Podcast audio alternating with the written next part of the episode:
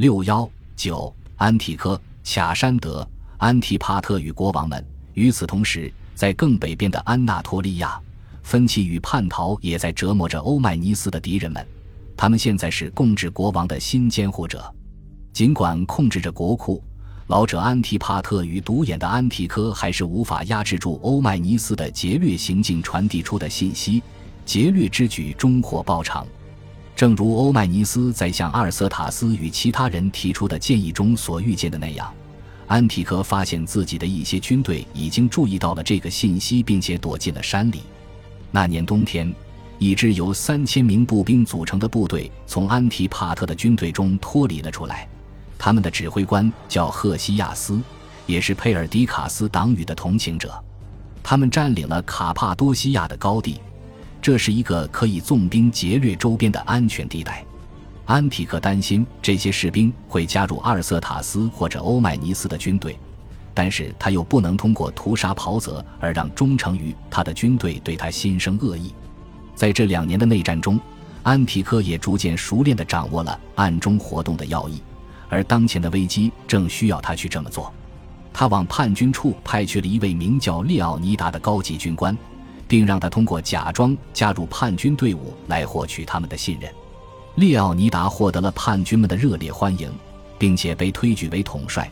他率领着士兵自高地而下，进入一片开阔的平原。根据事先的安排，安提克的骑兵早已等候在那里。安提克在平原上发起进攻。轻而易举地抓获了叛军领袖，并迫使他们宣誓，他们将带着自己的追随者一起离开亚洲，永不归来。虽然失去了如此之多的士兵是一件憾事，但总比让他们加入佩尔迪卡斯党羽的军队要好。对安提克而言，更糟糕的问题在于他与老者安提帕特之间正不断酝酿的争执。这一裂隙是由安提帕特的儿子卡山德造成的。这个被任命为安提科副手的年轻人，从一开始就不信任安提柯，并且直接跑到弗里吉亚的父亲那里大发牢骚。安提帕特相信了自己儿子的顾虑，并将安提柯召至弗里吉亚，想要改变在特里帕拉德伊苏斯达成的权力平衡。安提柯在那个时候被任命为国王的监护者，同时被赋予亚历山大大帝留下的那群好勇斗狠的老兵们的领导权。但是现在，安提帕特要夺走这两个权力的象征，从此将其划归自己的管辖之下。作为交换，安提帕特将自己指挥的欧洲新兵交给了安提克，而军队的对调则能确保原来的王家部队还会继续留在国王的身边。安提帕特还明确表示，自己的近期计划发生了改变，他将返回欧洲，让安提克在没有他相助的情况下。继续讨伐欧迈尼斯，与那个狡猾的希腊人在冬季纠缠了漫漫数月之后，这位年迈的军人政治家终于准备好踏上归途。安提帕特聚拢了王室成员，带着自己的儿子卡山德一起往赫勒斯滂海峡行进。自从他第一次到亚洲以来，这里带给他的只有艰辛与屈辱，而他注定要在这亚洲的海岸遭受最后一次侮辱。当他的部队穿过安纳托利亚的时候，国王腓力的年轻妻子阿迪亚开始提醒士兵们，他们应得的奖金已经被拖延了很久。王家部队再次哗变，安提帕特值得佯装金钱就在前方，就在赫勒斯滂海峡的海岸等待着他们，以此安抚这些士兵。将士兵们引诱到横渡地点之后，安提帕特趁着夜深人静，与国王和数位高级将领一同渡过了海峡。无所依靠的军队别无选择，只得在第二天跟随他们一同返回了欧洲。而在那里，安提帕特就能够很好的控制住这些军队以及他们的王后。共治国王和在亚历山大大帝麾下作战的大军就这样永远的离开了亚洲。他们的同胞是如何看待这些从远方归来的桀骜不驯的老兵？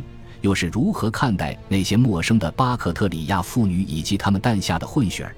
又会如何看待那些在队列中缓慢前行的、被称作“大象”的怪异战争机器？所有的这一切都未曾被任何古代作家记载。事实上，除了阿里安之外，其他古代史家似乎都没有指出这次横渡海峡的意义所在。而阿里安则将其作为亚历山大死后之事的终点。这的确是一个终点，是一场魄力非凡、横跨大洲的君主制度实验的终结。亚历山大大帝开启了这场实验，而佩尔迪卡斯虽然自身难以胜任，但依然试图维持它的进行。最终，安提帕特单方面决定终止了这场实验，将阿基德王室遣送回国，并让王室同巴克特里亚与巴比伦分离，重归巴尔干的群山之路。亚细亚可能仍旧是马其顿帝国的一部分。但他再也不会像亚历山大大帝曾经梦想与规划的那样成为帝国的中心。那个梦想留下的遗训，刻写在亚历山大大帝幼子的肤色与容貌之上。倘若幼小的亚历山大能够有幸再活十年的话，他将会成为第一位出生在亚洲却统治着欧洲领土的君王。不过，考虑到他人生的头四年中发生的一系列纷乱之事。这可能真的是一个时光漫长且危机四伏的十年。感谢您的收听，喜欢别忘了订阅加关注，主页有更多精彩内容。